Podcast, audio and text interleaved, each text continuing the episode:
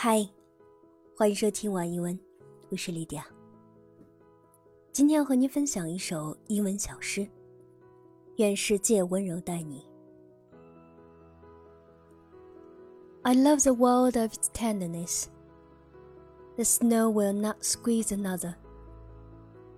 The first snowflake at the bottom is still pure as original. I love the world of its tenderness. One man will not hurt another.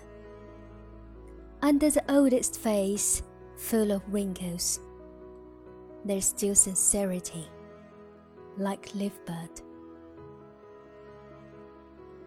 I love the world of its tenderness.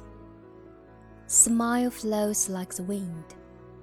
Tears never break down. Pain is complete and godliness is pure.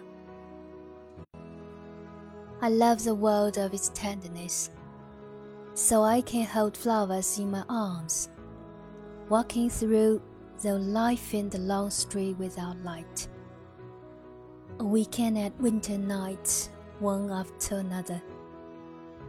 Cold wind is cold, chill snow is chill. Knife is sharp, and sword is sharp.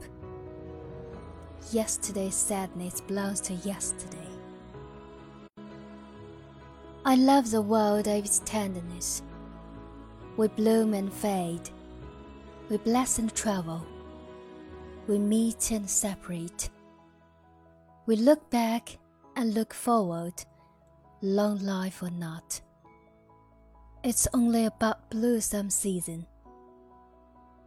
This winter is still cold. Wish your life is a little soft. Wish the world is full of tenderness.